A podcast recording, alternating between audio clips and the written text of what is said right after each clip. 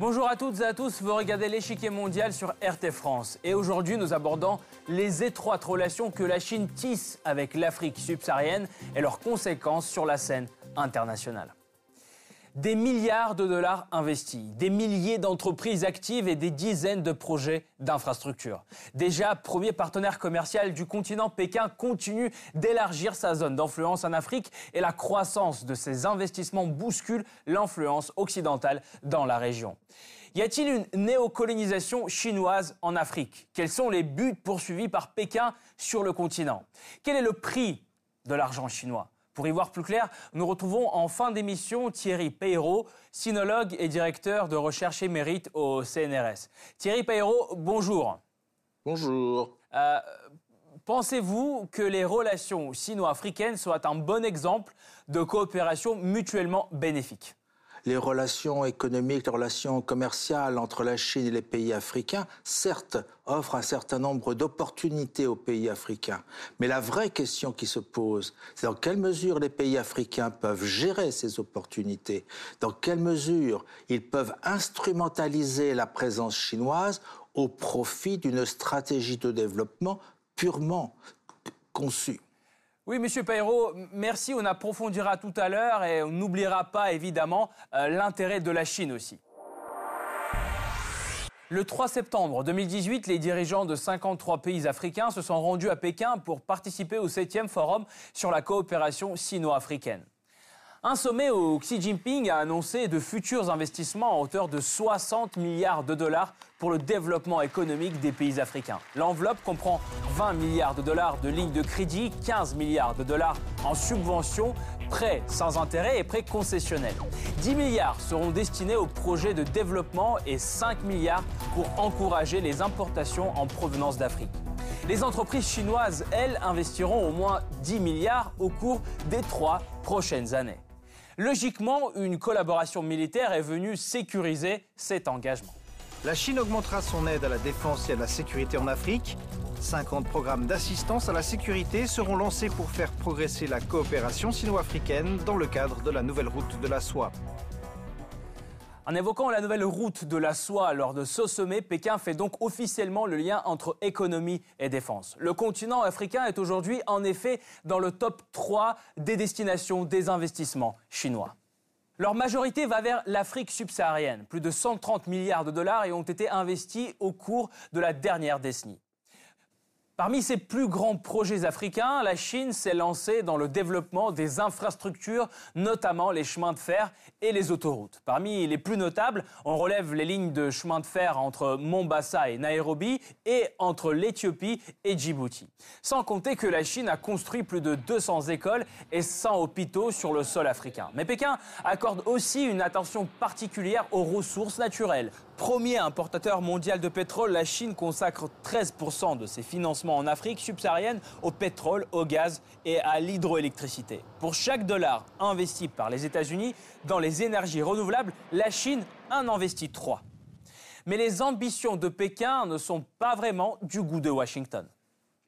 Associés aux pressions politiques et fiscales, les investissements chinois mettent en péril les ressources naturelles de l'Afrique et sa stabilité politique et économique à long terme. À l'aune de la puissance des investissements chinois, l'inquiétude des États-Unis peut se comprendre. L'hégémonie de l'Occident sur l'Afrique semble désormais bien lointaine. Car les investissements américains et européens n'ont pas varié de manière significative ces dernières années. La Chine a par contre véritablement intensifié son soutien aux pays d'Afrique subsaharienne. La progression est énorme. Depuis 2011, Pékin a plus que doublé ses investissements dans la région. Les Chinois savent que le marché de l'Afrique subsaharienne possède un grand potentiel, mais la région n'est pas exempte de problèmes. Si le continent africain attise les appétits, c'est d'abord et avant tout grâce à l'abondance de ses ressources naturelles. L'Afrique détient plus de la moitié des réserves d'or mondiales. Le Ghana et l'Afrique du Sud sont parmi ses plus gros exportateurs, et deux diamants sur trois viennent également de la région. Quant au pétrole, ses réserves sont estimées à 63 milliards de barils. L'Afrique est donc assise naturellement sur des montagnes d'or. L'Afrique possède également une réserve de main-d'œuvre exceptionnelle. La population du continent devrait atteindre bientôt les 2 milliards d'ici 2050, soit 24% de la population mondiale. Cette population représente également un vaste marché. Mais pour l'heure, l'Afrique subsaharienne reste peu développée. Le revenu par habitant y est d'ailleurs inférieur à celui du reste du monde et les risques pour un investisseur restent importants. La corruption fait partie de ses plus gros défis. En 2017, la plupart des pays d'Afrique subsaharienne sont classés parmi les plus corrompus au monde dans un rapport d'Amnesty International. Dans certains pays, une corruption quasi institutionnelle complique le travail des entreprises. Le faible développement des infrastructures est un autre grand problème. Dans certaines régions, l'accès continu à l'électricité n'est pas assuré et les communications intercités ou entre pays ne sont pas toujours bonnes du fait du mauvais état des réseaux routiers. Pour finir, l'instabilité politique et la faiblesse des pouvoirs locaux en matière de sécurité constituent un obstacle au développement. Malgré ces difficultés, la Chine continue d'avancer ses pions. Le flux d'argent ne tarit pas. Et l'inquiétude occidentale tend à se muer de plus en plus en accusations de la part d'experts, surtout américains. Leur angle d'attaque le fait que Pékin détienne 14% de toutes les dettes extérieures des pays de la région. Les voix s'élèvent pour mettre en garde le continent contre une trop grande dépendance à l'égard de la Chine et un possible piège de l'endettement. La dette chinoise est devenue la méthamphétamine du financement des infrastructures, facilement accessible, fortement addictive et ayant des effets destructeurs à long terme qui l'emportent largement sur l'euphorie temporaire. Nous croyons qu'ils envisagent d'investir dans des ports et les infrastructures partout dans le monde, et pas seulement pour renforcer leurs capacités militaires, mais aussi pour prendre des gouvernements sous leur contrôle, pour faire du lobbying et manipuler les gouvernements. Un exemple alarmant en est donné en décembre 2017 par le Sri Lanka. Incapable de rembourser quelques 8 milliards de dollars à la Chine, le gouvernement doit alors céder à Pékin le port stratégique d'Ambantota et 15 000 acres de terrain pour un bail de 99 ans. Aujourd'hui, la Zambie pourrait subir le même sort. Le pays doit déjà au moins 8 milliards de dollars à Pékin. Selon le Africa Confidential, pour couvrir une partie de la dette, le gouvernement envisagerait de céder la société publique d'électricité ZESCO aux Chinois. Mais ce serait oublier que la Chine aide régulièrement les pays africains à alléger le fardeau de la dette. En 2009, par exemple, la Chine efface 312 dettes africaines pour un montant de 3 milliards de dollars. En 2015, Xi Jinping décide d'effacer les prêts sans intérêt pour les pays les moins développés. Et lors du 7e forum sur la coopération sino-africaine, la même promesse est donnée. Les prêts sans intérêt des pays africains en difficulté seront effacés. Cependant, si l'aide chinoise est critiquée, c'est aussi car elle n'est pas dépourvue d'intérêt politique. Pour l'obtenir, le pays concerné doit en règle générale reconnaître que Taïwan fait partie de la Chine. Autre condition, éviter de recevoir le Dalai Lama accusé par Pékin de promouvoir l'indépendance du Tibet. Mais la Chine, elle, préfère insister sur le fait que son intérêt pour l'Afrique est purement économique. La Chine n'intervient pas dans les affaires intérieures de l'Afrique et ne lui impose pas sa volonté. Ce qui importe pour nous est le partage d'expériences de développement et le soutien que nous pouvons offrir à la restauration nationale et la prospérité de l'Afrique. Pour voir si les pays d'Afrique subsaharienne éprouvent vraiment cette pression imputée à la Chine, écoutons plusieurs dirigeants africains sur le sujet. L'Afrique n'est pas un jeu à somme nulle. Nos liens croissants avec la Chine ne se font au détriment de personne. La Chine a prouvé qu'elle était un partenaire fiable et un ami sincère.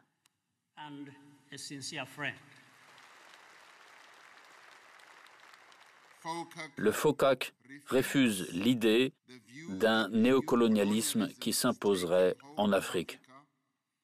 Nos détracteurs voudraient bien nous le faire croire. Quoi qu'il en soit, la coopération ne s'arrête plus à l'économie. Comme nous le rappelions plus tôt, le volet militaire et sécuritaire est de plus en plus présent à l'agenda. Parmi d'autres, la Chine participe activement aux missions des casques bleus de l'ONU en Afrique, au Mali, au Soudan du Sud et en RDC. Sa contribution au budget de maintien de la paix de l'ONU est d'ailleurs passée de 3% en 2013 à 10% en 2018. Et en 2017, Pékin a vu officiellement l'ouverture de sa première base navale à l'étranger à Djibouti, près de grandes voies commerciales.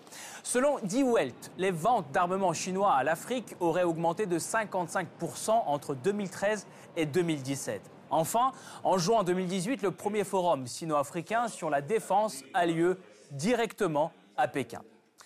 La Chine renforce donc de plus en plus sa présence militaire en Afrique, alors même que les États-Unis limitent leur engagement sur le continent.